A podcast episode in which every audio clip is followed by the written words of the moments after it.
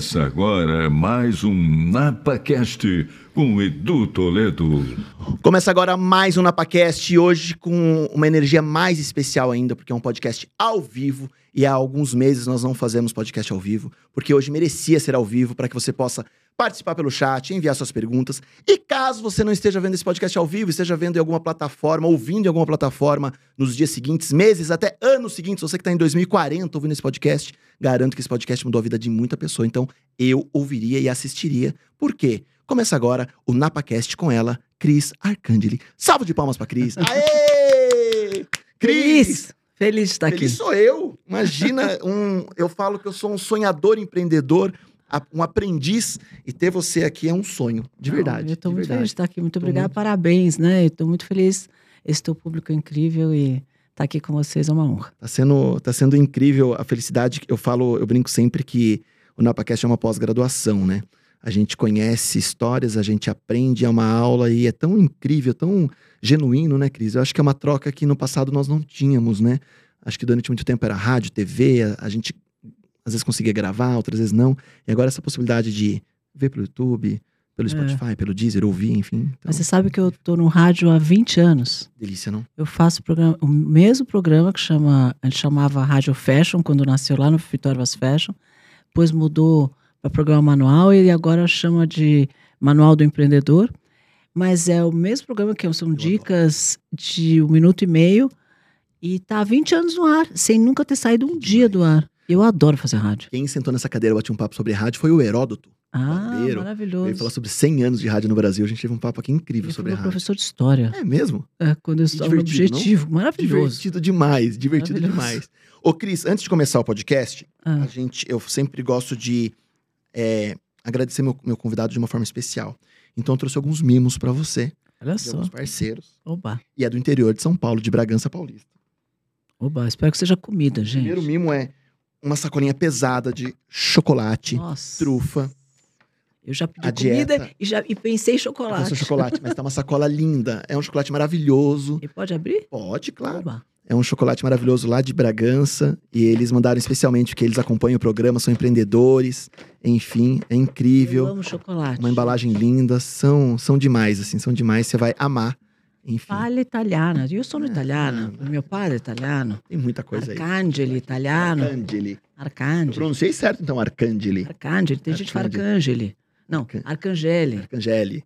Pão de Arcangeli. mel, É lindo. É maravilhoso. embalagem linda, dieta, parabéns. Você sabe que eu Olha isso. adoro marketing, Essas são né? trufas. O marketing começa na Essa lata de embalagem. trufa é maravilhosa. A gente não começa a comer pela Alfajor. embalagem? Olha, é, então. Olha que linda. É uma, embala é uma embalagem retrô. Eu acho maravilhoso. Eu sou puxa-saco. Eu adoro. Olha, amei. Muito obrigada. Adorei mesmo. Um presente que a gente fala que é um presente inusitado, aleatório total, mas é de um grande parceiro também. Ele faz campos de futebol society do Ronaldo Academy, Hum. estádio de futebol. Ele queria te mandar um campo de futebol. Não tinha como. Mas é um, é um mimo que eu acho uma graça. Ainda bem, né, um gente? Porque olha, eu gra- jogar futebol e não ia ser Ele tão bom. um tapetinho de grama sintética. Eu acho, eu acho fantástico isso. É um tapetinho, é um capachinho de grama artificial. Ai, que lindo. Ai, que magnífico.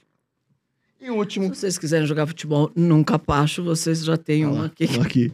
E pro seu treino diário, uma squeeze do NapaCast, só pra você Maravilhoso. se lembrar esse, desse narigudo que vos fala. Esse todos os dias eu vou lembrar do narigudo. Maravilhoso. Muito obrigada. Obrigado, Cris. Deixa eu Gentil. deixar aqui do ladinho aqui. É só um mimo, só pra gente começar. Meu campo de futebol aqui. Cris, que já. Que, que eu brinco que a gente começa a, a carreira lá atrás. Mas, pra quem não sabe, a Cris, antes de ser essa baita empreendedora, também já foi dentista. É. Mas quando nasce essa vontade, essa ânsia de empreender nesse país, Cris? Me conte tudo quando começou, pelo menos um pouco. Eu sei que a história é longa, mas pra gente entender um pouquinho. É, eu brinquei com ele, gente, que eu falei, ó, se você perguntar como é que foi a sua carreira e, deixar eu falar, vocês têm Quatro horas. quatro horas aqui de Delícia. podcast, que é muita história, né? Muita coisa que eu fiz, muita coisa que eu construí. Porque o meu propósito é transformar mercados, né? Fazer coisas diferentes do que os outros fazem. É, meu barato é fazer as coisas na frente, primeiro.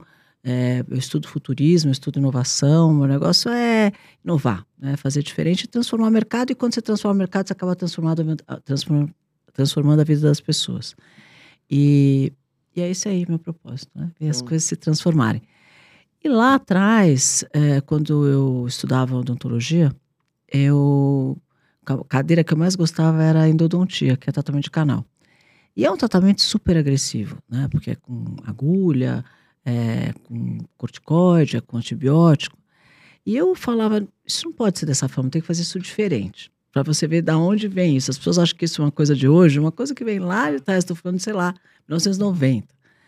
E aí eu falei, isso tem que ser diferente. E eu já sempre gostei de coisas naturais, sempre gostei de cuidar do corpo, de fazer ginástica, treinei, era capitão do time de time de basquete da escola, do time de vôlei, jogava handball, jogava tênis, montava cavalo, sempre fiz muito esporte, nadava, etc. E aí eu falei, precisamos fazer isso de uma forma diferente, mais natural e mais saudável. Comecei a querer levar a homeopatia para endodontia. E não podia, porque dentista não pode estudar homeopatia. Aí eu enchi tantas pacientes, pessoal lá na faculdade, na Escola Paulista de Medicina, para eles me deixarem assistir como assistente. Eu falei, eu não preciso do, do certificado, eu só quero assistir, para aprender. E realmente fiz isso. Fui lá, assisti Curiosa, todos né? os livros e tal. Não, eu queria aplicar isso na endodontia, eu preciso conhecer. E aí conheci sobre as plantas e o poder das plantas. E comecei a usar a calêndula, a bétula e algumas outras plantas no, no tratamento de canal. E deu muito certo. Eu fui fazer uma apresentação num congresso da OAB, que existe uma vez por ano, no, no, no EMB aqui em São Paulo, essa nova técnica, que era fazer tanto de canal com medicamento homeopático. Bom, achei que não ia ter ninguém lá interessado nessa história. Quando eu vi o estádio, assim, o auditório era o maior auditório do, do coisa, estava lotado e gente lá fora. Bom, resumindo, me fizeram apresentar isso duas vezes, porque tinha tanta gente para assistir, gente sentada no chão e tal. Essa foi minha primeira grande inovação. E foi o que me aproximou das plantas naturais. E eu pensei, por que, que eu tenho que lavar a cabeça com coisa química? Né? Porque 51% do mercado naquela época era um shampoo da Bozano, eu posso falar da marca porque não existe mais. E que era, tinha tão químico, tinha tanto sal que ele enferrujava a gôndola do supermercado que era de ferro naquela época. Então, eu falei, não, isso não pode ser assim, tem que ser diferente. Eu preciso pensar num, num shampoo à base de plantas. E foi assim que nasceu a Fitoervas, o primeiro shampoo natural do mercado, e o primeiro shampoo natural sem sal do mercado. Então foi uma outra transformação, uma outra grande inovação. Grande, não, porque ele começou no fundo de quintal, né? Uma casinha na Vila Olímpia, um sobrado. Eu comprei uma batedeira numa padaria que estava fechando, uma maquininha lá de bater shampoo, umas, umas mesas de cozinha, um sargento aposentado da polícia lá que me ajudava a mexer as coisas, que nem sabia o que estava fazendo lá, uma química brilhante, que foi que me ajudou a fazer essas fórmulas naturais à base de plantas e com sem sal. E assim nasceu o primeiro shampoo sem sal do mercado. Nunca, ninguém ouvia. Todo mundo falava de pH neutro naquela época. Eu falava, não, é sem sal. E eu tinha que explicar essa inovação, porque ninguém sabia o que é a diferença do sem sal. Aí eu falava, você já experimentou entrar no mar e sair e ver seu cabelo como é que fica? Ah, fica horrível, cheio de sal. Eu falei, então você imaginou o sal dentro do seu shampoo? Ah, mas shampoo tem sal mesmo? Eu falei, tem. É a, fórmula é a fórmula mais fácil de se fazer shampoo, porque você, o sal dá viscosidade, né? Dá o, o engrossa, caldo. Então, eu falei, não, eu engrosso a base de ativos naturais mesmo, a base de plantas, e eu tenho, e eu, eu não preciso de sal. Então, meu shampoo, que na época todo mundo punha, sei lá, 16% de ativo, eu punha 85% de ativo. As pessoas usavam uma fragrância que custava 5 dólares o quilo, eu usava uma fragrância de 100 dólares o quilo. Então, caía no shampoo, no, no shampoo caía dentro do box chuveiro, na água quente, explodia aquele cheiro que ocupava o banheiro inteiro. Então, as pessoas achavam e porque o cabelo realmente ficava diferente. Bom, esse shampoo era o shampoo mais caro do mercado, porque era caro justamente por causa da fragrâncias e 85% de ativo e tal. Mas era o que mais vendia. E devagarzinho ele foi crescendo, né? E virou um produto bastante. Começar diferente. na batedeira da padaria e escalonar para o Brasil foi quanto tempo? Essa virada? Olha, quando eu vendi a companhia, eu já tinha 800 funcionários e era líder de mercado nesse segmento. E eu foram 12 anos depois. 12 anos depois. É. Que demais. As pessoas acham que as coisas são rápidas, né? E hoje em dia eu vejo que as pessoas têm mais pressa. Elas acham que tem que ser mais rápido do que é, né? E falam, ah, mas eu já estou aqui há um ano, já está na hora de fazer alguma coisa. Eu falo, um ano, amigo. Às vezes eu pego um mentor, né? Eu sou mentor e às vezes eu pego uns mentorados e eles sentam e falam assim, não, mas eu fiz isso aqui durante um ano, Cristiano, ainda não aconteceu. Eu falei, é mesmo, né? Coisa. que coisa. coisa. Então, assim, tem um, um caminho para você chegar no seu objetivo, né? Então eu falo, divirta-se durante todo, toda a jornada. Uhum. Porque essa jornada é longa, ela não é fácil, né? Ela é cheia de altos e baixos. E esses altos e baixos fazem parte da vida, né? Porque é quando você aprende, quando você consegue realmente crescer, é com as coisas que você acerta, que você modela os acertos para fazer de novo, e com os erros que você faz, que você fala, nossa, aqui isso eu não faço mais. Então você vai aprendendo, né? Eu acho bacana quando você tem essa fala que eu já vi você falando em algum lugar, nessa parte do errado, acertar, da analogia que você faz com a educação física, né? É. Com uma importância de aula. Acho que tem isso, né? Acho que é uma fala sua Tem, disso, eu, né? é, eu falo É. muito sobre isso, porque eu falo muito de alta performance. Uhum. O que que acontece se você for para academia hoje, ficar nove horas lá, você sai da academia, você chegar em casa, olhar no espelho, mudou alguma coisa? Não. Você olha e fala, mudou nada. Se você for para academia durante seis meses, durante 20 minutos e treinar direitinho, durante 20 minutos, seis meses, você chegar em casa um dia, um dia você olhar no espelho, mudou alguma coisa? Mudou, né? Que horas que mudou? Não sei.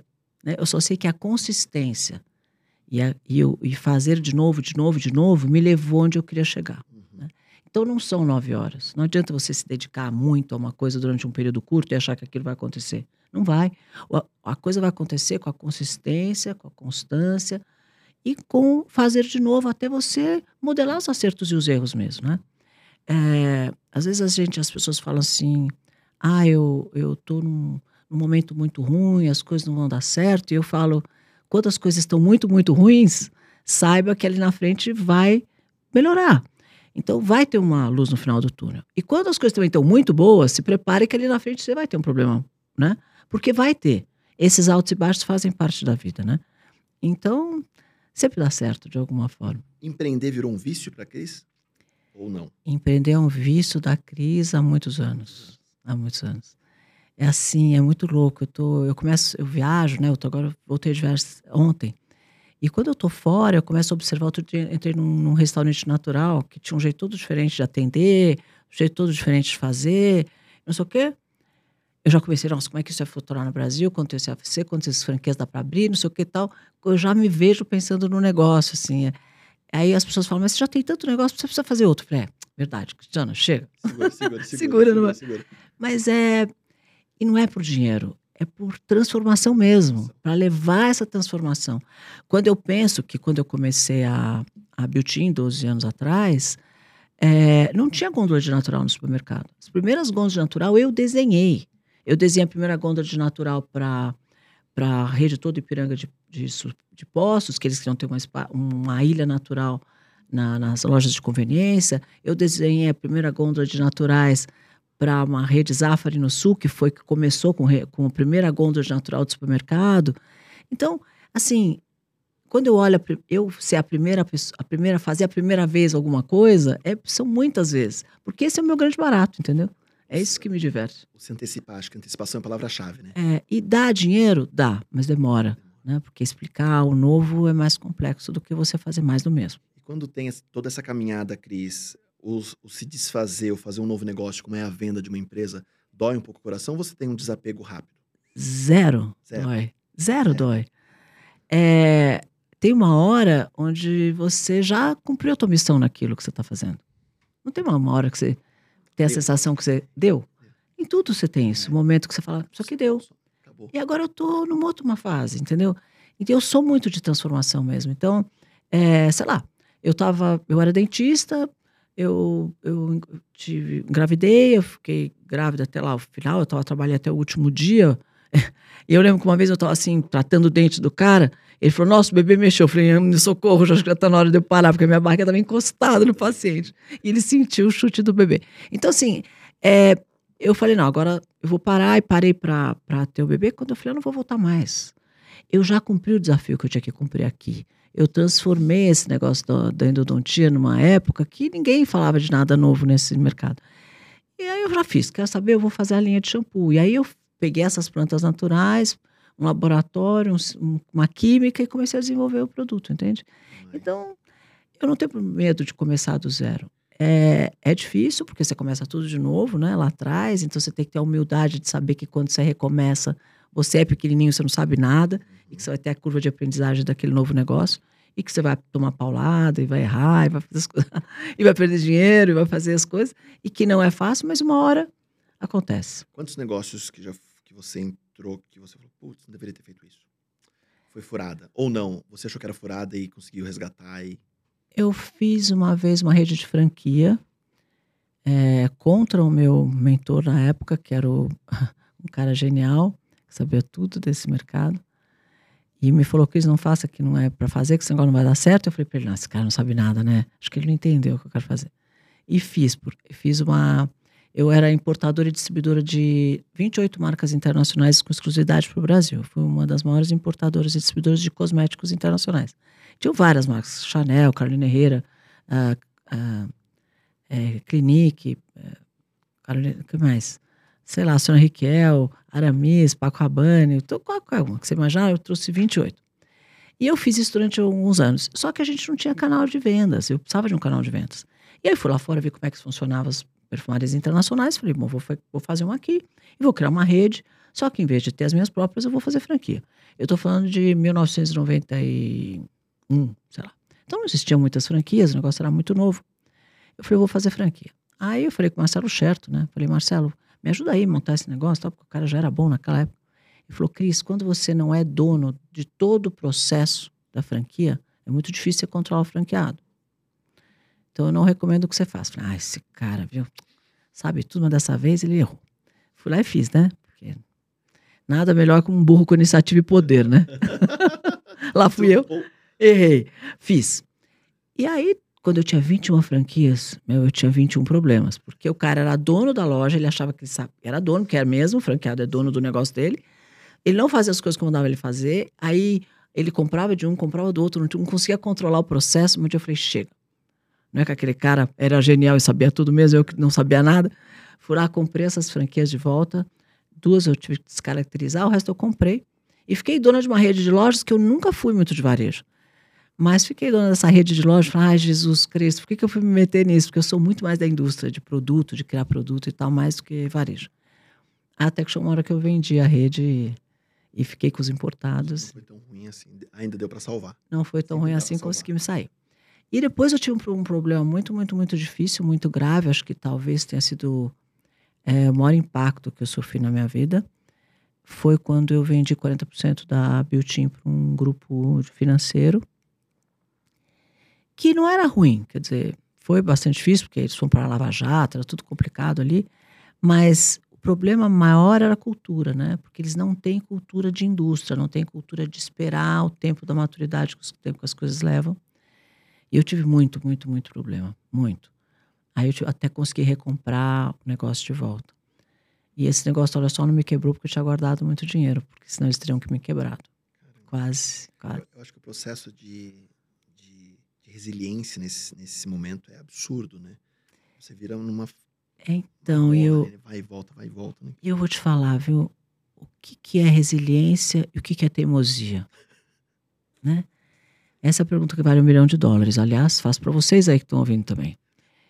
Até onde é resiliência, até onde entra a teimosia? Porque o empreendedor é um bicho apaixonado, né?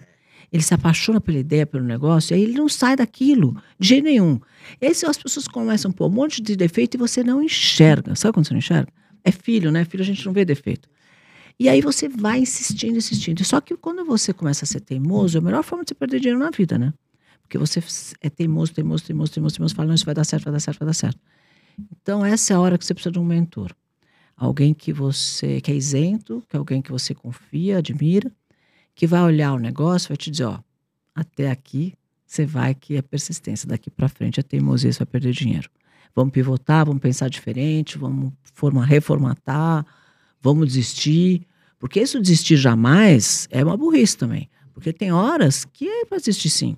Se o negócio está dando errado, não tem problema. Você errou, para, vamos fazer outra coisa. Perder mais, né? Do que você perder dinheiro até você quebrar, né? Então eu, eu fui teimosa um pouco, né? Eu fui então, às vezes as coisas que eu falo hoje, não é que assim eu tirei do além. Eu tirei de muita besteira e cabeçada que eu fiz, entendeu? E aí você vai aprendendo que que tem que que tem que errar e para acertar. O que o que é mais difícil hoje para quem está pensando em criar o seu negócio? O brasileiro é um povo muito criativo. O brasileiro, é. É, eu, eu, bati um papo, até não foi no ar esse podcast ainda. É, eu bati um papo com o Fernando Rocha que apresentava o Bem-Estar na Globo, um cara incrível. E ele tem uma frase sobre quantas vezes o seu propósito de vida é o lado B, é o plano B, né? Não é o plano A. Que a gente é assim, né? Eu trabalho na indústria, mas eu faço bolo de aniversário. É meu plano B, né? Então, assim, mas o que te dá tesão? É o bolo. Então, não é você estar tá na indústria. Então, o plano B deveria ser o plano A, inverso, enfim. É, o brasileiro tem muito essa capacidade de querer ter algo, de empreender, enfim, tal. Quais são as dificuldades e os riscos que a Cris enxerga hoje pensando nessa mudança de geração, nessa juventude que é para agora. Você entrevista um trainee para sua empresa, ele quer ser CEO em um ano, Exato. né? Não quer roer o osso, enfim, mas eu quero empreender, eu quero criar, enfim. Como que você enxerga isso hoje, Cris? Olha, primeiro eu não acredito em plano B. Eu só acredito em plano A. Porque se você não tiver foco, atenção, dedicação 100% naquele negócio, ele nunca vai escalar. É, no Shark Tank, eu sempre perguntava assim, o quanto você tem de dedicação nesse teu negócio?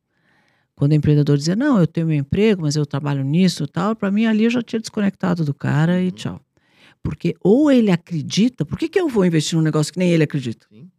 Né? Você não está aqui para vender um negócio para mim? Você está vendendo um negócio para mim que nem você acredita porque você continua no seu emprego? Quer dizer, ou você acredita no seu negócio e dedica aquilo sangue, suor e lágrimas 24 horas por dia e sonha com aquilo, o caderninho do lado do criado mudo que eu sou assim, quatro da manhã acordo com ideia e vou escrever no meu caderninho porque eu não consigo dormir mais. Então, ou você realmente se dedica, ou então aquele negócio nunca vai dar certo. Então, o plano B não existe. Quem tem plano B é bom fazer transformar em plano A, senão vai, nunca vai fazer nada na vida. Porque é, é como se você estivesse com um pé dentro de um buraco, um pé fora do buraco. Você está totalmente em desequilíbrio. Né? Então, não rola. Agora, é, o que faz uma coisa dar certo? É, no mercado competitivo como é hoje, você não pode fazer mais do mesmo. Então, é, eu vou fazer meu podcast, né? Que eu te contei. Segredo, contei para ele em primeira mão, tô contando para vocês aqui. E por acaso nesse, nesse mesmo endereço. O que, que eu falei na hora que eu cheguei? Eu não vou fazer um podcast mais o mesmo. Eu tenho que fazer alguma coisa diferente. Então, eu já estou inovando numa forma de apresentar esse podcast. Porque você não precisa ser uma grande inovação disruptiva que transforme o mundo, que vire uma coisa, né? Tipo de Steve Jobs, que transformou tudo, né? Do jeito que a gente assiste televisão, assiste filme, fala, se comunica. Tal. Pode ser micro, pequenas inovações, mas que já trazem um diferencial competitivo para o teu negócio. Então, primeira coisa é procurar um diferencial competitivo para o teu negócio. Fazer mais do mesmo não vai dar certo. A outra coisa que eu acho super importante é você se preocupar com a equipe. E aí vem isso que você está dizendo, né? É, recentemente eu falei, gente, vamos começar a contratar um, umas pessoas um pouco mais velhas, porque elas têm mais comprometimento. Elas têm mais é, consistência naquilo que elas estão fazendo. Elas se preocupam mais com a qualidade do trabalho que elas estão fazendo, para que a entrega seja boa. Ela te entrega a solução e não o problema, né? É, não dá para todo mundo ficar te trazendo problema o tempo todo e você tem que estar tá solucionando problema todo mundo o dia inteiro. As pessoas precisam aprender a trazer solução, a trazer o que é legal, a trazer o que é pronto. Porque aí sim ela consegue crescer. Se você vê alguém que tem talento, que tem iniciativa, que traz solução, aquele cara, você está de olho nele para promover aquele cara assim que der. Uhum. Se você tem gente que só te traz problemas, fala que aquele cara nunca vai conseguir sair de onde ele está. Então, a, a, às vezes, não sei se é. Eu não gosto dessa palavra, é, é preguiça. Não é preguiça, é um outro termo. Ele é. É, é fazer até onde o teu braço alcança, sabe? E eu vivo de desafio. Eu, eu sou viciada em desafio. Eu sou eu movo, sou movida a desafio. Eu adoro um desafio. Então eu quero fazer mais do que eu posso. Eu quero buscar uma coisa diferente do que os outros fazem. Eu quero trazer solução para coisas que as pessoas não não estão vendo solução. Então, às vezes eu tô, hoje eu estava numa reunião com várias pessoas falando ao mesmo tempo e eu estava levando solução para todo mundo, para tudo. Quando de repente eu parei e falei: por que, que só eu aqui estou trazendo solução? Todo mundo me trazendo problema e só eu estou trazendo solução.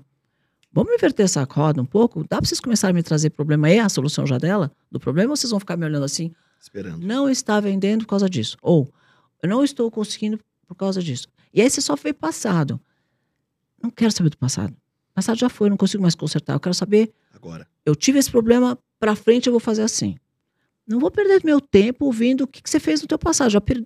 Adeus. Ou, uhum. passou que, que você já aprendeu? Com aquilo já não deu certo? Você já sabe qual é? Não precisa me dizer.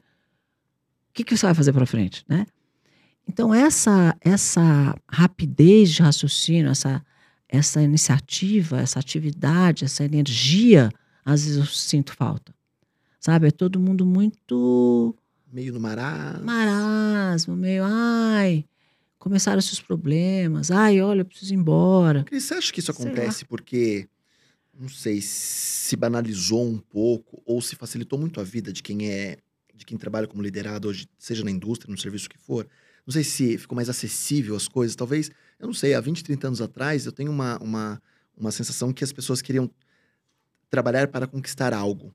Então, ah, eu quero, sei lá, comprar um carro, uma casa, fazer minha faculdade, minha graduação, levar meu filho para uma viagem, comprar um videogame. E hoje todo mundo tem acesso a tudo sem ter construído nada. Parece, eu não sei se é essa sensação de, de acesso muito fácil, as pessoas ficaram um pouco mais preguiçosas, não sei. Não, eu acho que é a assim, ó, quanto eu abri da minha qualidade de vida para me dedicar a coisas que eu precisava me dedicar, que eu precisava fazer. Uhum. O quanto eu é, outro dia, vou te dar um exemplo. Outro dia eu conversava com um colaborador e ele me dizia: "Não, eu estou muito cansado". Eu falei: "Cansado? Por quê?" Ah, porque eu moro longe, eu moro em Alphaville. Então eu tenho que vir para cá todo dia longe. Eu falei, sim, mas você vem de Uber e volta de Uber, né? Ele falou, é. Falei, então, você entra às, entre 9 e 10, 11, sai 5, 6, 7. E cadê o cansaço? Desculpa. Aí ele me olhou assim, até meio assustado com a minha pergunta. Eu falei, sabe por que eu estou te fazendo essa pergunta? Porque a minha fábrica era em Alphaville.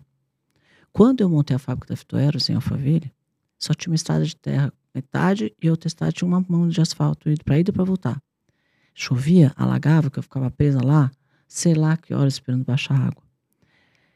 Eu ia às sete horas da manhã, eu treinava, ia de roupa de ginástica às vezes, eu voltava nove, dez da noite, sozinha nessa estrada. Sabe por quanto tempo, tempo eu fiz isso, amigo?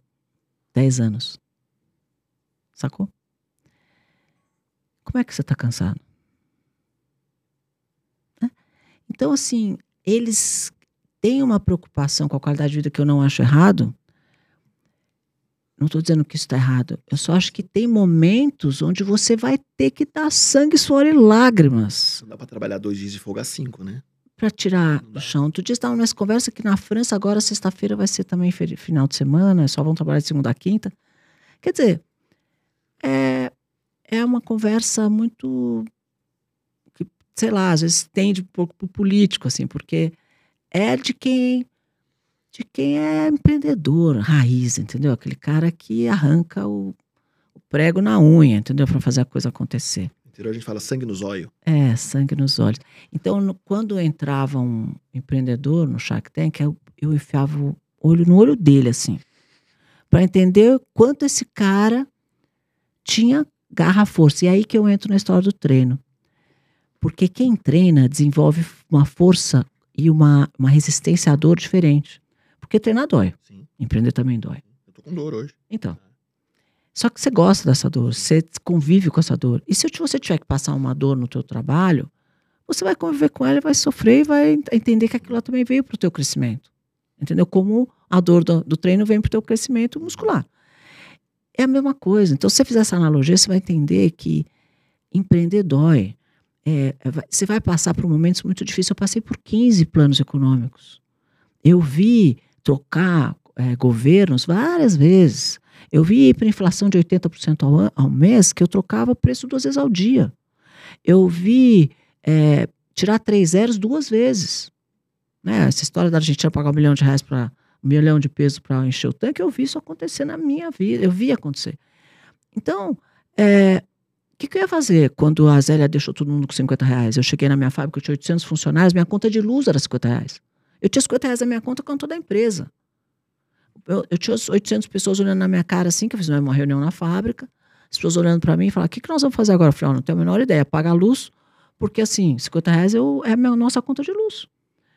E essa maluca, maluca, porque não tem outra coisa para chamar, deixou todas as empresas com 50 reais nivelado. Agora você imagina, eu quero ter 800 funcionários com 50 reais já não dava, imagina uma GC Lever ou uma Volkswagen. Uhum. Ficou com 50 reais na conta igual. Quer dizer, uma coisa Bizarro. Hoje, se você pensar, acho que todo mundo teria ido pra rua quebrar a cidade. Naquela época, ninguém fez nada, não teve uma manifestação. ficou todo mundo fazendo conta em casa. Teve que ser gente que se matou, porque perderam coisas, perderam casa. Perderam... Então, é, quando você passa por essas coisas, quando o pessoal fala, ah, estamos em crise, eu falo, você não viram crise, né? Então, nós temos os últimos 20 anos, foram bastante tranquilos, 30 anos, foram bastante tranquilos. Então, essa geração que tem 20 e poucos, 30 anos, não viu nada disso, né? Então, eles foram um pouco mais é, cuidados pelo, pelo mundo, né? Quando a gente vê uma crise hoje como uma crença limitante, ela vira uma muleta para muitas pessoas, a crise enxerga a, que muitos desses liderados é, acabam se apoiando nessas crises, sejam elas econômicas, políticas, o que for, às vezes nem crise, mas culpando, ah, eu não vendo porque tá chovendo, ah, eu não vendo porque o mercado tá ruim, né? Eu uso disso, é, ou deveria inverter essa essa essa essa autorresponsabilidade, né? Falta muito. Assumir. É. O quanto o quanto Cris, você falou de uma coisa que há um, há um pouco tempo atrás eu acho que seria importantíssima até para o meu pro meu público de empresários que ouvem também, o quanto a crise entende que pessoas, RH de uma forma geral, é estratégico dentro de qualquer companhia. Nossa, não ninguém é faz necessário. nada sozinho, não, pelo amor de Deus. É assim, ó. É... Você... Ninguém faz nada sozinho. Uhum. Você precisa de pessoas e você precisa de pessoas comprometidas, apaixonadas pelo seu negócio. Eu, hoje, eu, esco... eu escolho é... trabalhadores e, e colaboradores empreendedores. O cara que empreende dentro da profissão dele. Porque ele pode empreender dentro do negócio dele. Como eu vou, como eu vou investir no meu equipamento, como eu vou fazer com que aqui, como eu vou fazer com que a minha, o meu setor traga dinheiro, como eu vou fazer com que o meu setor traga vendas, como fazer com que o meu setor traga economia, ou ou que eu consiga que a empresa cresça porque o meu setor vai melhorar alguma coisa. Ou seja, empreender não é só abrir o um negócio. Eu posso ser um líder ou qualquer funcionário dentro de uma empresa e ter uma capacidade empreendedora. Às vezes o, o, funcionário, o colaborador é mais empreendedor do que o dono. Se o dono herdou esse negócio e não tem nenhum é, skill de empreendedor, ele não vai ser empreendedor. E às vezes o, o cara que está com ele, trabalhando com ele, é muito mais empreendedor. Empreender é aquele cara que veste a camisa e, e, e, traz solução, que traz criação, que traz inovação, que traz transformação dentro do negócio que ele está fazendo. Não é um cara que robô que faz. Aí as pessoas falam assim, ah, os robôs vão tomar o lugar. Eu falei, vão tomar o lugar de quem é um cara repetitivo, que repete padrões. Aí sim, porque para repetir padrão com funcionário, eu prefiro repetir com, com robô. Se é para fazer uma função repetitiva, Pô, é o robô que ele vai fazer melhor, não, me, não reclama, trabalha 24 horas, está tudo certo. Agora, se eu tenho um cara empreendedor, criativo, que vai criar ideias, que vai trazer, como é que eu substituo isso por um robô? Não uhum. substituo. Portanto, o robô não vai tomar emprego de quem é, tem um viés empreendedor de criação, de transformação. Ele vai tomar emprego de quem faz o mínimo necessário de forma repetitiva, sem inteligência.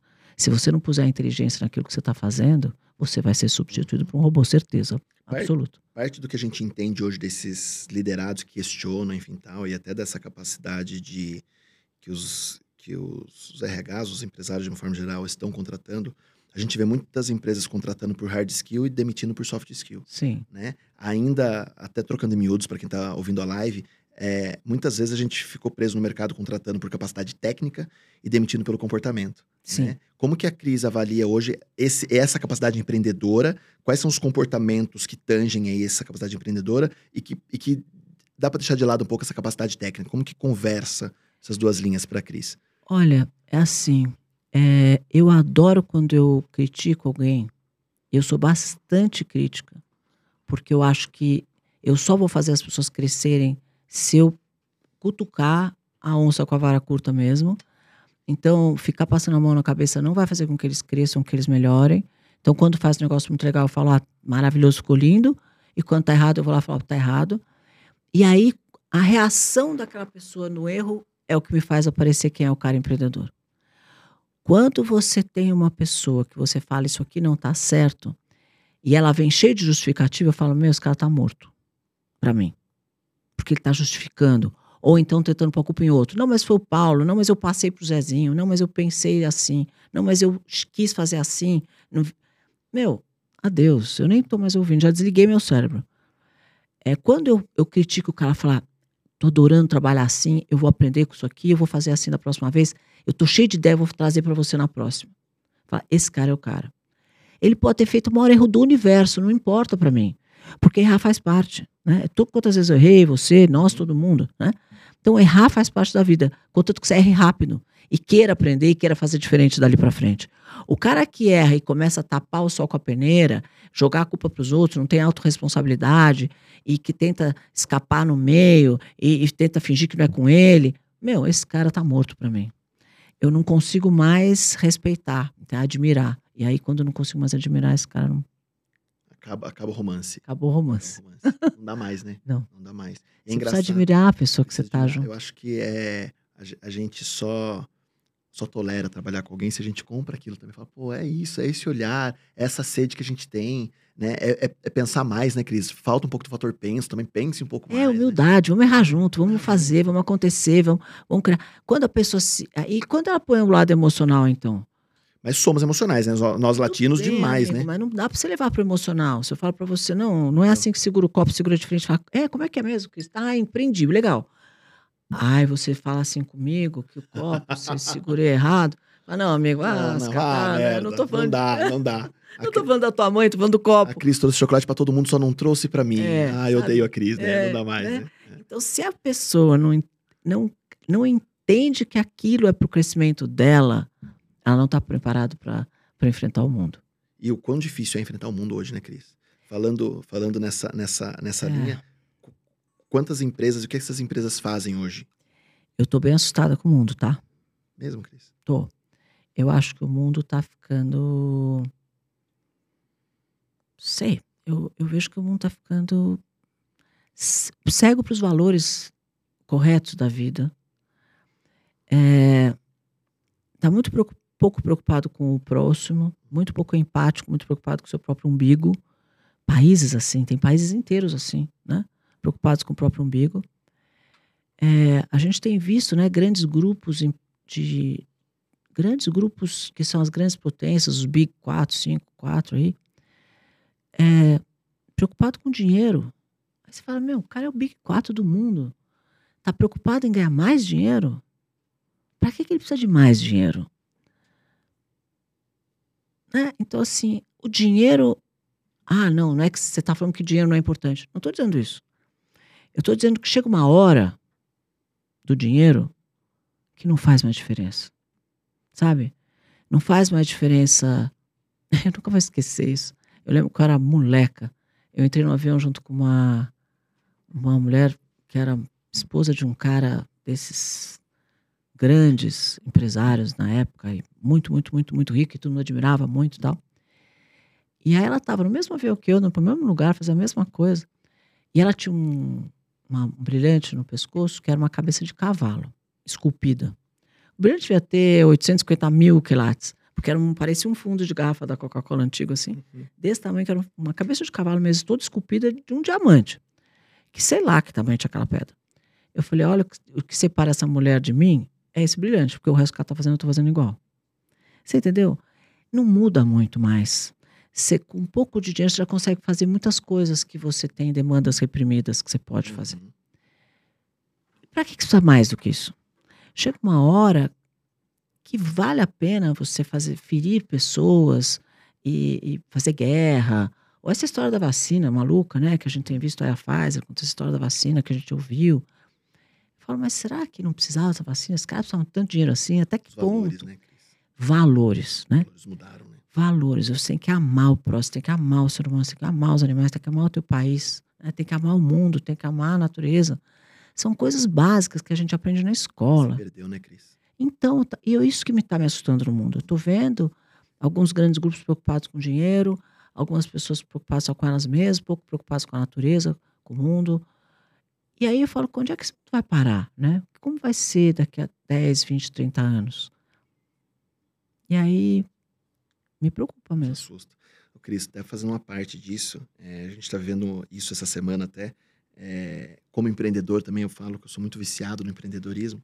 É, eu sou sócio de uma das únicas empresas de combate ao bullying do país. Olha que A legal. gente faz um trabalho muito rico com professores, escolas, enfim tal. E a gente está vendo um caos de violência escolar, com denúncias de ataque agora na- nesse próximo dia 20, enfim Nossa. de uma tristeza absurda, né? E quando a gente fala de valores, que é o que você tem falado, refletindo na indústria, né? E a gente entende muito nessa linguagem, também está dividindo contigo e para quem está nos ouvindo, que parte desses agressores ou vítimas de bullying também, quando entram no mercado de trabalho, se tornam péssimos líderes, né? Porque assediam moralmente ou sexualmente seus, seus liderados, enfim, há uma estatística para isso.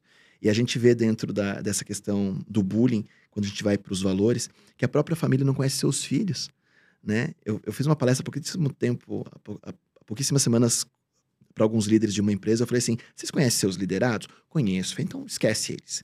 Quem tem filhos aqui? Ah, eu tenho, eu tenho. Você conhece seus filhos? Conheço. Então escreve aí no papel o nome dos cinco melhores amigos do seu filho. Qual música que seu filho mais gosta? Qual comida que seu filho mais gosta? Qual alegria que ele teve essa semana? Que matéria que ele estudou que ele curtiu muito? O que, que ele fez no intervalo da escola que foi legal? Papel Ninguém em branco. escrever. É. Eu falei, viu, se vocês não conhecem seus filhos, quem dirá os seus liderados? Ou seja, a gente está perdendo esse contato, é- essa valorização do outro, do próximo. Eu acho que tá- a gente está virando, acho que essas, essas relações estão se distanciando cada vez mais, né? Cris? gente, tem gente que gosta do home office. Sim. Como que você pode gostar de home office?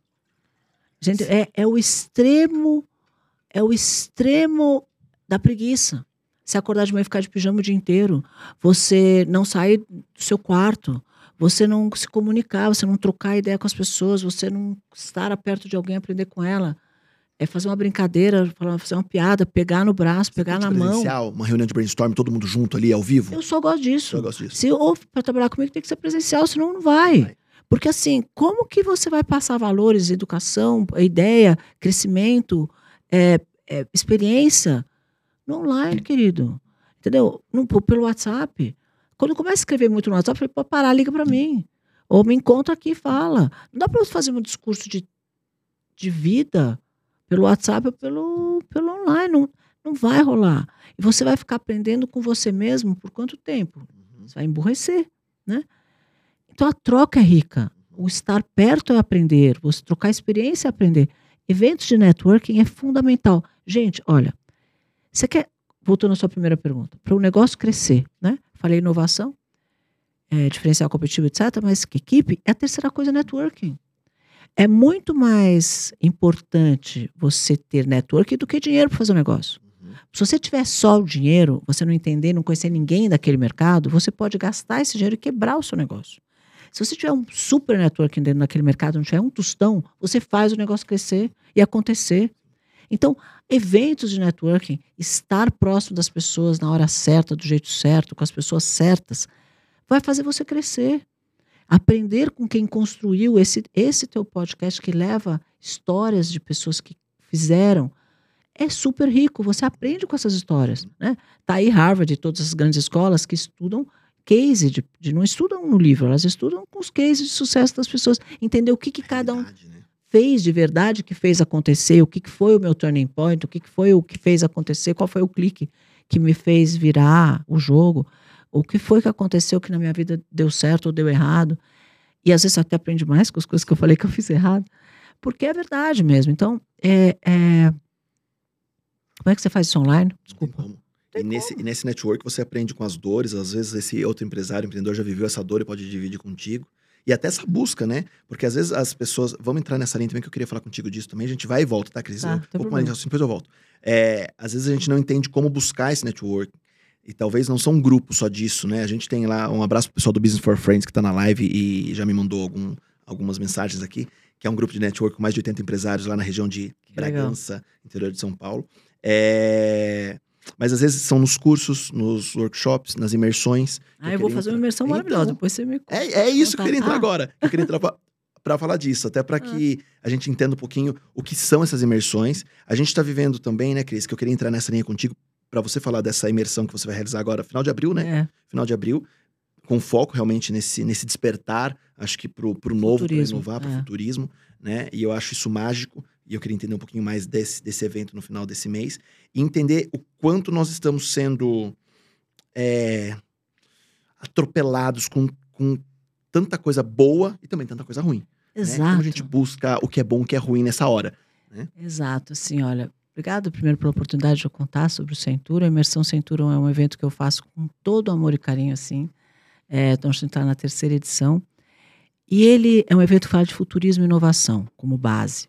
Tem, a gente fala de gestão, de, de mídias sociais, que é muito importante, né? Que é um portfólio hoje, como fazer a mídia social corre- correta e crescer sua mídia social. Fala de gestão, fala de marketing, branding, etc. Mas eu falo muito de futurismo, porque assim, ó, de uma forma simplista, bem simplista, se você conseguir detectar o que vai acontecer nos próximos cinco anos dentro do teu mercado, você fica milionário. Se você conseguir detectar o que vai acontecer no seu mercado nos próximos 10 anos, você fica bilionário. Simples assim. Porque assim, se você entender o que é tendência, o que, que vai ser o, o, o negócio daqui para frente, você concorda que você tem a mina de ouro está na tua mão? Prevendo o futuro, né? Você está prevendo o futuro. E você vai estar o quê? Se antecipando. Para você fazer isso, precisa estudar futurismo. E futurismo é uma ciência. As pessoas falam, ah, mas é igual esoterismo, é igual astrologia. Você está tentando descobrir nos astros o que vai acontecer. Não. É uma ciência que estuda os cenários do mercado hoje, os dados do mercado hoje, e isso começa, você começa a fazer cenários, planejar cenários futuros em cima desses dados. E ele vai te mostrando e desenhando, é maravilhoso. Porque você começa a ver e desenhar o que vai acontecer no teu mercado no futuro. E aí você falou, ali tem uma oportunidade, ou aqui tem um desafio, aqui tem uma coisa, aqui tem outra. E o que, que eu fiz? Eu fui buscar empreendedores raiz, aqueles caras que realmente são os teus caras. Caras que transformaram, caras que vieram como eu do zero, do nada, e construíram empresas hoje bilionárias. Né? Se somar todos que tem lá dentro, tem, eles faturaram juntos 74 bilhões, Bi. bilhões de reais no ano passado. E tem milhares de empregados, funcionários. Então, é, são pessoas que realmente construíram coisas de sucesso. Só que se você for conversar, um dormia no depósito, outro veio do interior tinha um tostão, outro era favelado, outro morava não sei aonde, cada um morava num lugar. E começou do zero e hoje estão onde estão. Quer dizer, todo mundo tem oportunidade, todo mundo pode fazer, esses caras são prova disso. Só que, como eles são raiz, o cara que fizeram na unha, na mão, eles têm tanta história para contar, eles têm tanto para falar do que vai acontecer no futuro a nível de oportunidade, de desafio para esses mercados onde cada um está, porque um é financeiro, outro é marketing, outro é produto, outro é bem de consumo, outro é franquia, outro é. Cada é uma coisa. Então, nós vamos cobrir a maioria dos mercados ouvindo esses caras, que são empreendedores raiz que provavelmente, quer dizer, provavelmente não, três deles nem Instagram tem. Porque eles são caras que a gente conhece as marcas deles, né? Se eu te falar a marca, você sabe. Se eu falar Mondial, você conhece. Se eu te falar, é, é, sei lá, Boticário, você conhece. Se eu te falar das marcas, você conhece. Mas você não conhece o Arthur do Boticário. Você sabe, ele não tem Instagram, por exemplo. É o seu do Boticário, não tem Instagram. É, ele não faz sentido. Por quê? Tá com outro pensar. O negócio dele é outro, ele não tá, ele não tá para fora, ele tá para dentro, entendeu? Ele tá agora construiu o quê? Um grande império do zero. Esses caras, ele e o Miguel construíram um negócio, uma empresa super admirável, maravilhosa e fantástica. Ele ele passou por todos os planos econômicos que eu passei. E ele hoje tem 500 coisas além do Boticário que são anexas ao, pro, ao processo dele. Ouvir um cara desse quanto vale? Fazer networking com um cara desse quanto vale? Você entende? Então eu juntei nove caras e eu para falar de futurismo, inovação, oportunidades e desafios dos mercados para hoje e para os próximos 5 e 10 anos. Que demais. Dias? Maravilhoso. 29 e 30 de abril, aqui em São Paulo. E são 500 pessoas e, e são basicamente empreendedores de todos os setores. Então, com, entre eles também já é muito rico. Né? Outro dia eu estava num evento, eu falei assim: olha, vocês vêm para um evento como esse, sempre com alguém, né? Ou sócio, a mulher, o primo, alguém e tal. Senta aqui, conversa com o teu sócio, com o teu primo. Acabou o evento, você vai embora com o seu sócio, com o teu primo, fez amizade com quem? Aí eles ficam me olhando assim, né? Fala, tá bom, então nós vamos fazer uma brincadeira. Um minuto para você contar o seu negócio para o teu vizinho e um minuto para ele contar o negócio dele para ele. E aí vocês têm que sair daqui com cinco cartões de visita de pessoas que podem ajudar no teu negócio. Você não tem ideia. Começam a falar, não querem parar mais, porque aí eu quero continuar a palestra e não consigo. Gente, agora já deu um já, minuto, vamos deu. parar. Porque aí eles percebem a riqueza que é o contato com outros empreendedores que vivem as mesmas dores, que têm coisas que são contíguas que podem ajudar. Um tem a agência, o outro tem o cara do carro, outro tem o cara da logística, outro tem o cara da, da sei lá, do celular, da, da não sei o quê. E que entre eles eles já conseguem ali dentro fazer um monte de dinheiro. E que esses contatos vão ser ricos para eles o resto da vida. Então, esse networking que eu chamo de networking singular, porque realmente você não é networking de tirar uma foto. Ah, eu tiro uma foto com a Cris. Isso não é networking. Networking é você poder passar a mão no telefone, ligar, Cris, me ajuda aí com alguma coisa. Eu falar, claro, tá aqui, né? Então, esse, esse relacionamento de ficar dois dias com as pessoas ali é muito rico, entendeu? Hum, É o dia todo, começa às nove da manhã vai até às oito da noite. Aliás, acabaram de colocar aqui. Ah. Ô, Bruninho, põe aí na tela que acabaram de falar que, que tem cupom NAPA de desconto pra quem se inscrever, que dá tempo ainda, que tem pouquíssimas vagas mesmo. restantes. Tem mesmo. Mas a gente ganhou um cupom de desconto pra colocar, tá o, tá o QR Code aí na tela. Então, se você quiser se inscrever, faça a Imersão inscrição. Centurion. É, eu vou até enviar também para os grupos dos empresários, enfim, pra gente fazer esse Legal. networking. Ó, Letícia Vaz tá por aqui, um beijo, Lê. É, vamos, vamos colocar esse código na tela, Brunão. Tá na tela? Aê, tá na tela, ó, o QR Code aí. Maravilhoso. Muito bem. Cupom de 20% de desconto pra você se inscrever. Então é um, Só pra é um você, viu? Que presente. ninguém tá com esse desconto. É um não, presente pra você, porque são pouquíssimas vagas restantes e faça Pois parte é. desse time. Muito bom. Muito bom. Obrigada Muito bom. mesmo pela Imagina. oportunidade Eu de que essa passar troca É isso. necessário, né, Cris? Agora, é, pegando esse gancho, né? Quando você Isso fala, chama-se generosidade, a gente precisa disso. que é um dos valores importantes na vida, né? Precisa disso. Você, de alguma forma, está ajudando o meu evento, ajudando o seu público a conhecer esse evento que vai transformar a vida deles, porque essa é uma obrigação que a gente tem, de realmente transformar a vida das pessoas. E eu, de alguma uma hora, eu vou poder fazer a mesma coisa por você. Uhum, Sabe? Isso é a base do network. sim. Porque o network é você doar primeiro. Você dá é, primeiro para uma hora que você precisar daquela pessoa poder te dar. Porque as pessoas acham que network é ligar e pedir. Não é ligar e pedir, é ligar e dar. dupla, né? É, não, mas você começa dando, né? É, e e para você fazer isso, você tem que ter generosidade no coração. Porque se você não fizer, isso não volta, entendeu? Então é sempre sobre doar, sempre sobre você se dar, é sempre você querer para o próximo o que você gostaria de ter para você. Aquelas coisas que a avó da gente falava, sabe? E que as pessoas esqueceram. Melhor ser credor do que devedor, né? É. Nessa hora, né? vamos, vamos entregar mais, não é? Exato. É isso, né? É muito bom. E eu, eu acho, Cris, que uma coisa que você deixou muito claro, eu acho que, indiferente de algo comercial que existe, mas é nesse, nesse mar de, de turbilhão que a gente está vendo em rede social, de pessoas querendo ajudar os outros, é a gente buscar fontes fidedignas e fontes reais que podem nos auxiliar. Né? E eu, eu acho isso muito importante, porque a cada. Eu brinco sempre com isso, né? Sei lá, a cada três stories, o quarto é te prometendo ficar mais rico, mais bonito e emagrecer Nossa. né? E aí você não tá mais rico, não emagreceu, não ficou mais bonito, né? Então quando a gente consegue ver que há uma estrutura, então não, não é um aventureiro, uma aventureira organizando um evento desse, é alguém do mercado fazendo disso, é buscando os melhores para falar disso, dá uma segurança para isso. Empreendedor raiz não é empreendedor de palco. Sim. Tem gente que nunca empreendeu na vida vendendo, ensinando empreendedorismo. Eu falo, engraçado, o cara nunca empreendeu, como é que ele está ensinando empreendedorismo? Porque o, agora tem cadeira de empreendedorismo nas escolas, que aliás é uma coisa maravilhosa, né? Criar obrigatoriedade de empreendedorismo e de inovação nas escolas, falar sobre isso. E até estou fazendo bastante aulas assim, para as escolas, porque. Mas, mas eu fiz, porque eu fiz, entendeu? Eu, eu fiz, eu sei o que eu estou falando. As- eu não preciso preparar conteúdo, o conteúdo está na minha cabeça. Eu estou contando uma história real que eu fiz. O cara vai lá e copia, sei lá, uma live, ou copia um, transcreve um, um livro e sai falando, e aí não tem a mesma. Não tem, não vai gente tem que funcionar. buscar isso, né? É, não vai todo momento. Então, assim, é muita.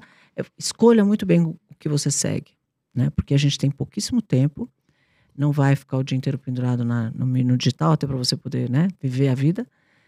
E então escolha muito bem o que você segue, porque é, a gente sabe onde está a nossa prioridade quando a gente vê onde a gente despende o maior tempo. Né? Se você quiser conhecer alguém, Hum. vê onde é que ela gasta mais o tempo dela. Tá lá as prioridades dela, né? Então, se, o- se a prioridade dela é ver cavalo, é, se ela só vê isso, a prioridade dela é essa, ela só gosta de cavalo. Se ela, a prioridade dela é cerveja, porque o cara só gosta de cerveja, só gosta de sair, a prioridade dele é cerveja. Entendeu? E então, onde é que, onde é que ele gasta mais tempo da vida dele? Tá ali as prioridades, assim você conhece a pessoa. Qual a prioridade da Cris hoje?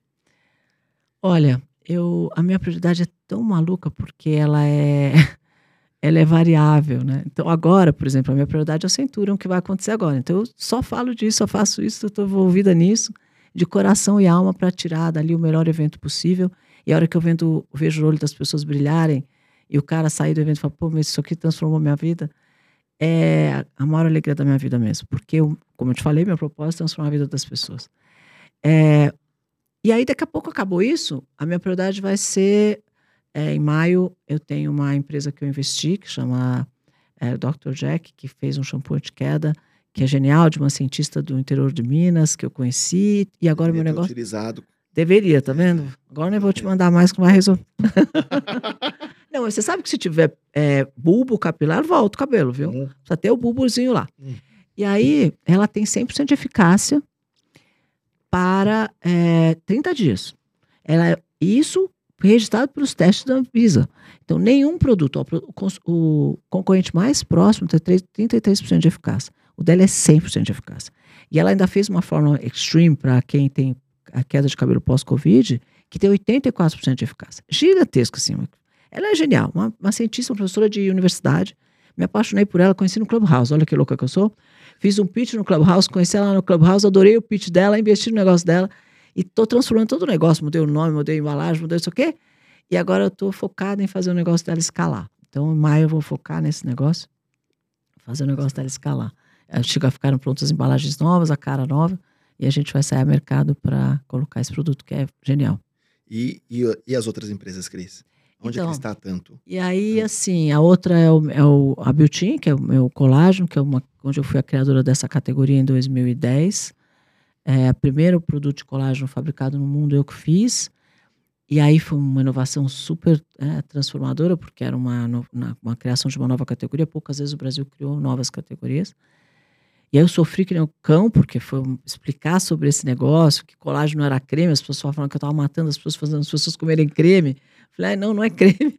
Então foi uma, uma coisa, mas hoje é um mercado de 100 bilhões de dólares. É um mercado gigantesco. Então foi muito legal.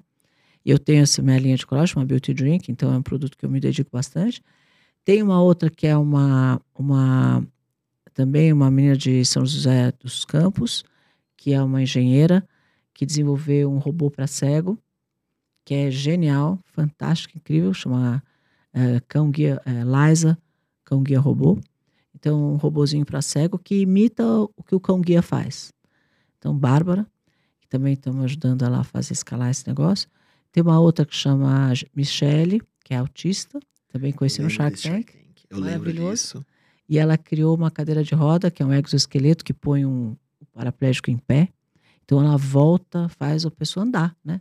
Com robô mesmo, que é um todo um, um aparato que parece um robô mesmo, Uhum. desses de filme, Robocop, que prende na pessoa e aquele robô anda, então a pessoa anda.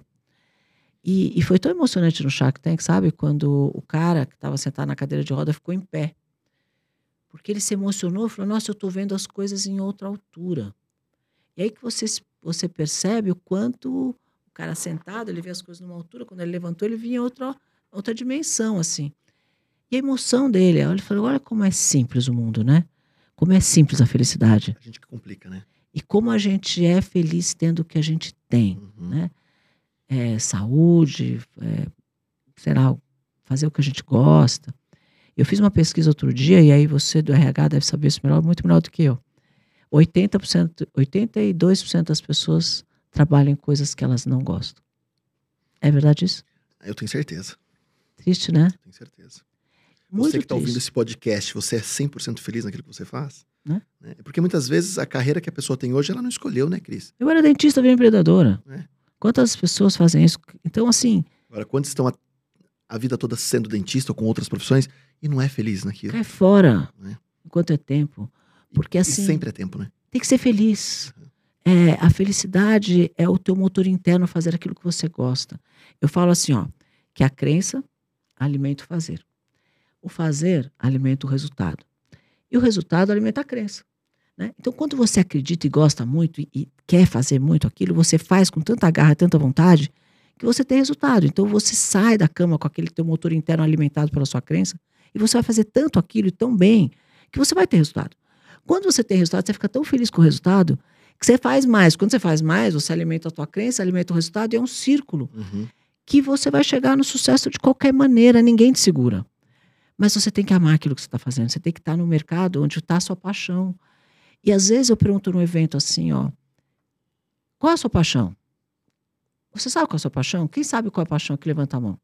Meu, é menos de 10% das pessoas levantam a mão. O cara fala, ah, mas como é que eu descubro onde está a minha paixão? Começa vendo onde você, onde você dedica mais o seu tempo. Aí, aquilo que eu te falei antes, acontece o inverso, é verdadeiro. Às vezes você trabalha com um carro e você chega em casa e fala, "Ai, que feliz que eu tô em casa, que eu gosto de fazer bolo. Vou ficar aqui fazendo bolo o dia inteiro, faço brownie, faço não sei o quê, eu adoro bolo, eu adoro fazer churrasco. Ai, não vejo a hora de ficar final de semana fazer churrasco. Bom, então, a sua paixão não é fazer carro, teu negócio é fazer churrasco. Por que, que você não abre uma churrascaria? Por que, que você não faz peto de churrasco? Por que você não estuda churrasco? Sei lá. Vai fazer alguma coisa dentro do mercado que você ama. Porque aí você vai estar feliz fazendo aquilo. E quando você está feliz, você contagia quem está em volta. A, gente é feito de energia. Você contagia as pessoas em volta dessa energia e as coisas dão mais certo. Porque você está bem-humorado, você está feliz, você está alegre, você está motivado, está com iniciativa, está com vontade. E aí aquela preguiça que a gente falou que não é preguiça, às vezes é só um marasmo, blazer de uma pessoa que faz uma coisa que ela não gosta. Sacou? Infelizmente, muitos estão nesse, nesse, nesse momento hoje, né? Eu acho tão triste isso. As pessoas postergam a felicidade, né? Ah, quando eu me aposentar, vou ser feliz. Quando eu conquistar uma casa, vou ser feliz. Quando a gente coloca a felicidade em tanta coisa e não naquilo que a gente gosta de fazer. Não, às vezes você põe a, a tua felicidade lá longe, né? Então, quando eu comprar casa, quando me aposentar, e a felicidade não está quando você chega no teu objetivo. A felicidade está durante toda a jornada, né? Porque não sei se eu vou viver até lá. E se eu morrer amanhã? Ferrou? Fiquei infeliz até amanhã? E aí aquela pergunta, né? Básica. Se você fosse morrer amanhã, você faria exatamente o que você está fazendo hoje? 90% das pessoas falam, ah, não, ai, não, né? Cristiana, claro que não. Eu falei, bom, claro que não, não, claro que sim. A gente vai falar, claro que sim. Porque eu estou me divertindo durante toda a jornada. E, eu- e o que eu estou fazendo hoje, eu estaria fazendo mesmo sabendo que eu vou morrer amanhã, eu estaria aqui igual, com você, feliz de estar Uhum. aqui.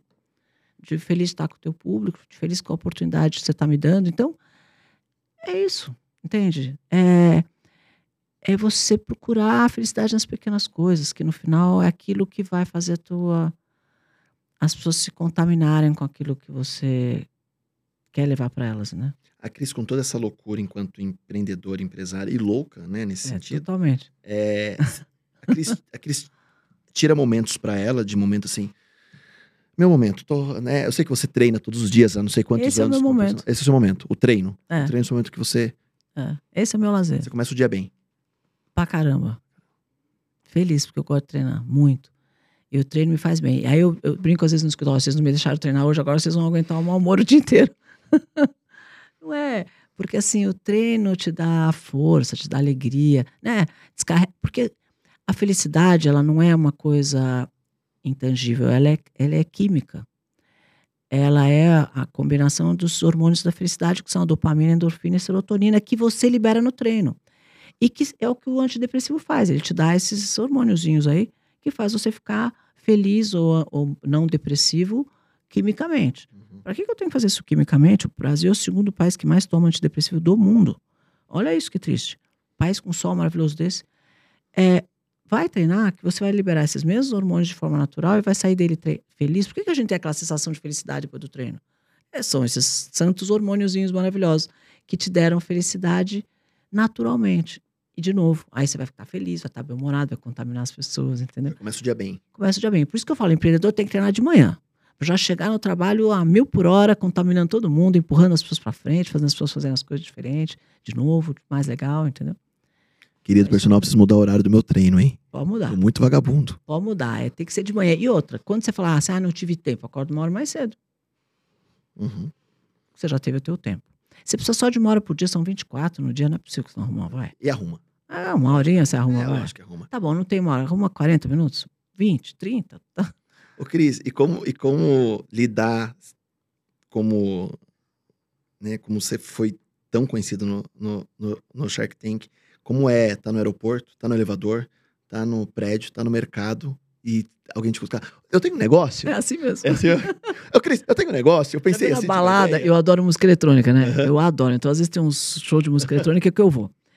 E aí eu tô lá ouvindo música e o cara tenta. Cris, tive uma ideia, tenho uma ideia de um negócio. Fala, amigo, não tô ouvindo nem o cara tocar, quem dirá você falar pra mim. Negócio. Me procura lá no Instagram. Então, às vezes, as, as pessoas mandam direct. Todo mundo que tiver negócio pra apresentar, manda pra mim no direct. Eu tô mandando pra um grupo de negócios.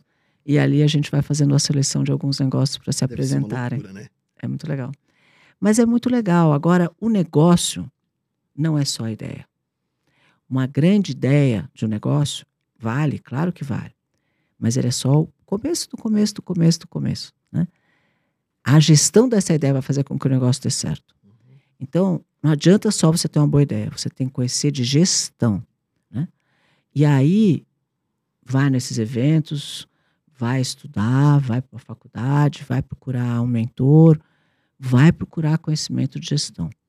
Porque se você tiver uma boa gestão e um mentor para te ajudar, você vai é, errar menos e gastar menos dinheiro para fazer esse negócio acontecer. Se você não fizer isso, você vai errar mais, demorar mais tempo para chegar lá. Vai chegar também. Mais meio esfoladinho. Eu sempre falo que se, se eu pegar uma Ferrari e for para Santos, eu levo, sei lá, umas duas horas para chegar em Santos. A Ferrari vai chegar lá meio raspadinho, meio batidinho, mas eu vou chegar, porque eu sei dirigir, eu vou chegar. Se você der essa mesma Ferrari pro Ayrton Senna, ele vai chegar, né? Santo maravilhoso Ayrton Senna. Ele vai chegar em Santos em meia hora, né? Ouvindo música, com a braço para fora, com o teto solar aberto, porque ele sabe, né? Então, quando você pega um mentor que conhece o caminho, conhece a trajetória, conhece a jornada, sabe o que tem que fazer, conhece os, os obstáculos, os buracos, os, as, as, ameaças, as, né, os, as coisas que você vai receber daqui até o Guarujá no caminho, ele vai te falar, ó, evita isso, evita aquilo, evita aquilo, vai por aqui que isso aqui é mais rápido. Você chega mais rápido e gasta menos dinheiro, menos tempo e menos esforço. Então, se você quiser ganhar e fazer com que o teu negócio cresça mais rápido, é bom e importante você ter alguém perto para te ajudar, ou participar de evento, ou fazer uma faculdade, ou buscar conhecimento. Porque às vezes as pessoas começam do zero, sem conhecimento nenhum, e aí sofrem muito, né? E aí você fala, nossa, por que, que você está sofrendo tudo isso? Não precisava. E não tem medo de ouvir, né? As pessoas têm medo de ouvir, né? É. Porque querem ouvir só aquilo como que é? Quer ouvir aquilo que ela quer ouvir, não aquilo que ela precisa ouvir, né? E às vezes quando tá abrindo o negócio, fala, e aí? Aí pergunta pro pai, pra mãe, que que você... Ah, isso aí, vai lá. Em frente, legal. Vai lá, que legal. A gente tá torcendo por você, mas ninguém sabe nada do negócio. É. Quando eu começo a mentoria, eu falo assim pros caras, você tá preparado para ouvir o que eu tenho para te dizer? Não, só para saber. Você já me conhece, eu vou te falar o bom e o ruim. Se tiver errado, eu vou te dizer também. Tá preparado? Tá tudo certo? Não vai levar pro pessoal, Tá tudo bem? O sentimental aí. É, né? Sentimental. vai levar pro pessoal, vai ter humildade suficiente para ouvir, né? Ouvir, absorver e, ver se tem coisa. Se tiver, tamo lindo, vamos, vamos em frente. Às vezes tá tudo bem, mas às vezes eu preciso dizer, já teve negócio que eu falei para pelo amor de Deus, peraí, para, vamos começar de novo. Né? Dá para começar de novo? Dá, mas vamos sentar e vamos redesenhar isso aqui para você chegar lá. Aí eu redesenhei o negócio dela inteirinho. E expliquei todos os porquês que aquele negócio daquele jeito não dava certo. Ela era uma, uma funcionária de uma multinacional, tinha pego um monte de dinheiro na rescisão dela e já tinha gasto 80%. Aí eu falei: ó, para de gastar, você está no caminho errado, você vai acabar de gastar o resto e vai afundar esse negócio. Então vamos fazer uma coisa? É, vamos redesenhar. Redesenhei e tal, não sei o que. Falei: ó, vai por aqui que aqui vai dar certo. Passaram, sei lá, seis meses, oito meses, ela marcou é, um call comigo. E aí falou para, preciso explicar para a Cris o que, que eu fiz. Ah, que bom, né? Que legal, vamos ouvir. Você acredita que ela não tinha mudado nada? Estava fazendo Nada. exatamente tudo que ela estava fazendo. Mas por que, que E existe já essa tinha perdido quase todo o dinheiro dela. Eu falei, amiga, eu não te falei que ia acontecer exatamente isso? Por que, que você me pagou para te falar e você mesmo assim fez? Ela falou, eu não sei, mas agora eu já gastei todo o meu dinheiro. Eu falei, pô, e agora? Não tem resposta, né? Que solução que você quer que eu te dê? Que milagre você quer que eu faça? Você vem em tempo de eu solucionar e pivotar o teu negócio, você não pivotou. E agora? Mas aí não, não aceita também, né? Não, então, ela não aceitou, entendeu? E aí, Mas Tá quanto, quão, quão difícil é, né, Cris? E a gente, e a gente entra hoje nesse, nesse mundo de falar de empreendedorismo, de novos negócios, de inovação, e tudo muda, e as pessoas se atrelam, ah, é inovação, é tecnologia, as coisas mudaram, o mundo mudou, mas a gente não muda, né? A gente não quer mudar. É. A gente fica colocando, a, é talvez... muito difícil sair da zona de conforto. É muito difícil você arrancar a casca e buscar novos hábitos. É dolorido você, a mudança. A mudança é dolorida. Se arrancar uma, os hábitos e criar novos hábitos. É você mudar a tua forma de viver, você mudar a tua forma de olhar as coisas. Mas se você continuar repetindo do mesmo jeito, vai ter sempre o mesmo resultado. Então, ah, mas isso é antigo. É, mas é verdade. Para você ter outro resultado, você precisa fazer diferente. Então, busque alguém que te diga como fazer o diferente ou teste coisas diferentes até você achar um- caminho onde a- vai, sabe? Qual a diferença de você arriscar num negócio hoje sem conhecer? Que as pessoas falam, ah, o empreendedor arrisca. É um sonhador, ele arrisca. Ou arriscar com o pé no chão, no sentido... Cada vez menos, né? Faz mesmo. Até investidor. Antigamente tinha esse romantismo de que investidor investe em 10 coisas para uma dar certo E o dinheiro que ele perdeu nas nove que deram errado, essa uma que deu certo pagou a conta. Não existe isso. Cadê? Aonde está isso hoje? Acabou essa brincadeira, querida.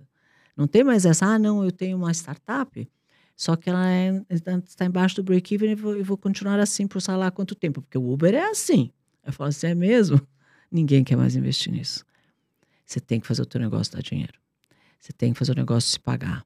Você tem que fazer a tua ideia parar em pé. A conta tem que fechar. Se não fechar, Tem. fora.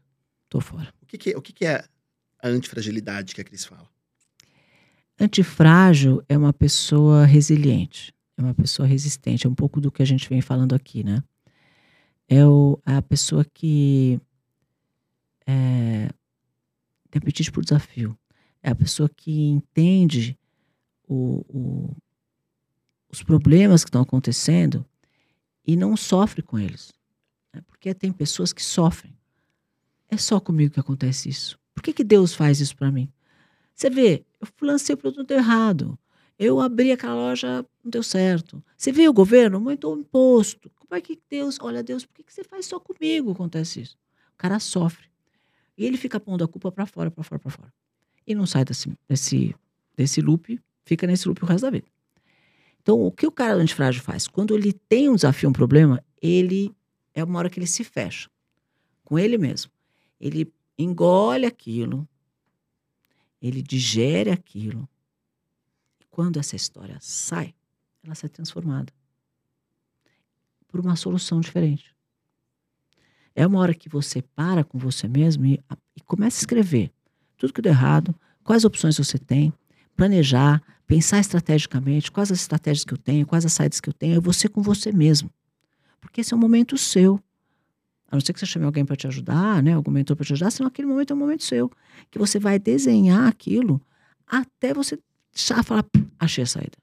Aí você sai com aquela saída e vai fazer uma coisa nova. Então ele é um cara que não quebra, Uhum. que não se quebra, que não se deixa, né? Então o antifrágil é uma pessoa que é contra ser frágil, né? Ele é uma pessoa que se reinventa e sai eh, toda hora. E é uma pessoa que se transforma, que se reinventa a todo momento, sempre que tem uma crise. E eu me transformei em antifrágil porque eu fiz isso 57 mil vezes. Cada crise econômica eu tive que me reinventar. Cada vez que trocava o governo eu tinha que me reinventar. Cada vez que eu criava um novo produto do zero eu tinha que me reinventar. Cada vez que eu vendia uma empresa eu tinha que criar um produto novo eu tinha que me reinventar. Então, por isso que me apelidaram de antifrágil. Frágil. Mas que demais isso, Cris. Eu acho que o grande, o grande segredo da vida acho que é esse, né? A gente se cercar de informação assim para que possamos nos tornar menos frágeis, né? Eu acho que as pessoas estão muito Mimizentas. mimizentas. Né? Ah, a gente coloca as crianças numa bolha de vidro, escreve frágil e mantém estado para cima. Se abusar, bota a criança de ponta cabeça, né? Então, cada vez mais a gente está a gente tá numa distância disso e numa fragilidade que até que ponto é necessário? Em que, em que ponto eu posso me fragilizar realmente? Eu acho que a gente precisa ter um novo olhar para isso, né? Eu acho que tem que acordar um pouco mais e talvez dentro de uma imersão como essa ou como outras de outras enfim, É. de outros organizadores também, mas buscar cada vez mais informação. Aliás, Brunão, deixa o QR Code na tela aí de novo, por favor. É... Para que cada vez mais a gente, a gente consiga, acho que, ganhar essa cascadura que você fala, né, Cris? É. Eu brinco que nós estamos completando agora dois anos com o podcast, é, agora dia 9 de maio. Grande sucesso, né? E eu levo o podcast sozinho, sem patrocinador praticamente nenhum, nesses dois anos, né? Então, é, eu acredito muito nesse sonho, né? E a gente tem, tem conseguido alcançar novos objetivos. Acho que agora a gente está numa, numa vibe diferente. Talvez quando a gente olha para um, pra um programa de uma hora e meia, duas horas, são quase 90 minutos aqui que a gente está falando. Nossa já senhora, voou nem percebi, tá É. vendo? voou. Talvez a, a entrega, a gente estava falando isso nos bastidores antes de começar, né? Talvez a entrega de duas horas não é tão boa. Aí a gente publica um corte de um minuto, que é aquilo que é preciso ouvir, aquela pílula de conhecimento, e a gente bate 6 milhões de views. Aquela pílula de conhecimento no TikTok bate 3 milhões de views. Lindo. Aí você fala, por que, que não ouve, então, o podcast inteiro para que consiga absorver? Não, mas para aquela pessoa fazer sentido aquilo. Mas se, se aquilo fez sentido para ela absorver, a gente, a gente conquistou, a gente transformou. Sim, é Eu que eu- as nisso, né, pessoas estão muito imediatistas, né? Elas querem coisa muito rápida. Estão digerindo coisas cada vez mais rápidas. Elas Uhum. querem a resposta muito rápida. E acho engraçado, às vezes o cara te manda um WhatsApp e aí você não me respondeu. Eu falo, eu tava fazendo um podcast, por exemplo. Agora meu WhatsApp tá fechado. Uhum. Eu vou sair daqui e vai ter 10 falando, você não me respondeu, você não me respondeu. Calma, né? Não é assim, ó, antigamente eu tinha que te ligar para sua casa, né? Então não é que eu sou saudosista, é que assim, precisa entender que tenha o tempo das pessoas. Uhum. Ela vai responder na hora que ela puder responder, que ela quiser responder, e tá tudo certo. E, é- e tá tudo certo. Tá né? tudo E certo. tudo certo. E Cris, me permita falar algo, até os meus os meus ouvintes sabem muito que às vezes eu repito algumas coisas de que já aconteceram no podcast, mas não tinha como repetir, não repetir algo hoje com você, porque é algo que me tocou muito. É, nós fomos, nós nos tornamos virais com o podcast há um ano e meio atrás, com um trecho de dois, três minutinhos com um grande convidado que é o Douglas Gonçalves, um baita psicólogo, fundador de uma igreja chamada Jesuscope, que não falou nada religioso, mas ele teve uma fala aqui muito importante que nos trouxe até aqui nesse caminhar e continuar, e eu acho que isso hoje veio como uma como acho que um resultado nesse papo contigo. Ele falou nesse podcast sobre ocitocina, o hormônio do amor, né, que a mulher libera no momento de parto, no momento de dor libera ocitocina. E ele fala que todo mundo recebe uma carga de ocitocina quando a gente faz um ato de, de serviço desinteressado, sem esperar nada em troca.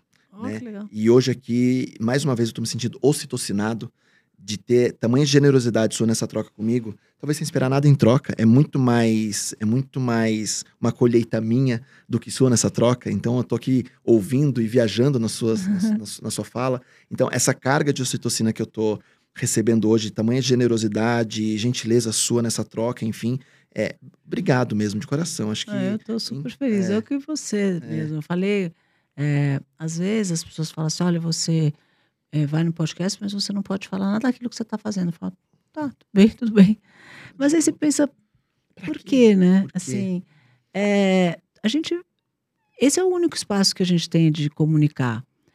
É claro que é bom para mim, mas é melhor para eles Uhum. de verdade.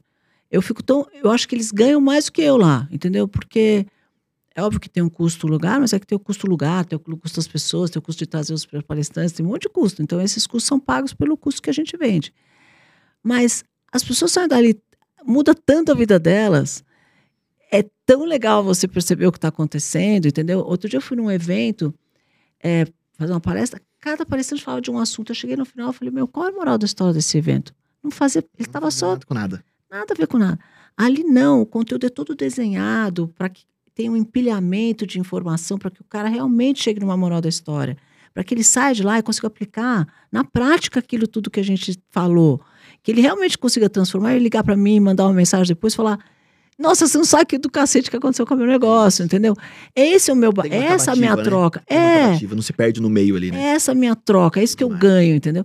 Então, olha que serviço que a gente presta para as pessoas quando a gente dá uma oportunidade para elas fazerem isso, né? Porque às vezes, se você pensar, para mim, financeiramente, 200 vezes melhor eu trabalhar nos meus negócios, Sim.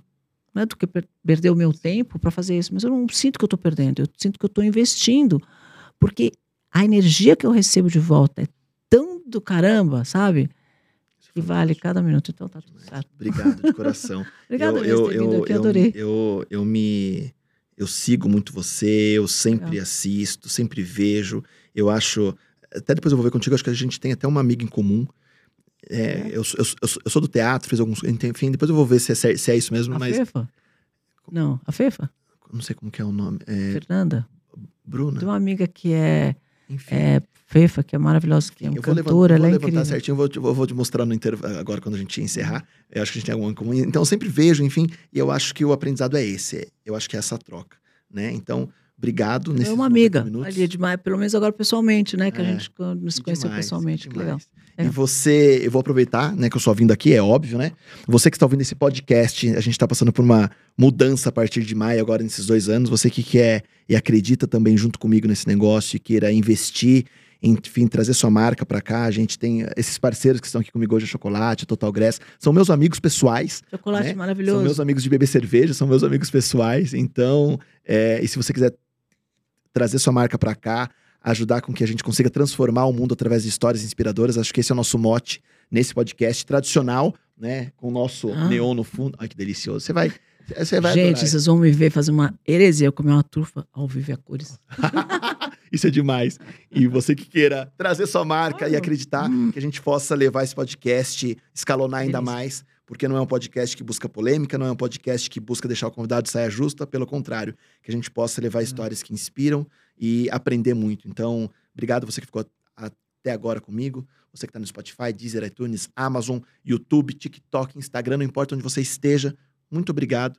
E gostou, compartilha. Não gostou, comenta para que a gente possa pedir melhorar. para me seguir no arroba Cris é Arcangeli. lógico. É arroba Cris Arcangeli. Todas as minhas mídias são iguais, então em qualquer lugar desse, eu tô lá. Muito obrigado, Cris. Obrigado você. Obrigado, gratidão. Beijo pra vocês. Valeu, Obrigada. valeu, gente. Até a próxima. Semana que vem tem mais podcast. Não percam, que o podcast de semana que vem promete muito também. Vem comigo. Obrigado.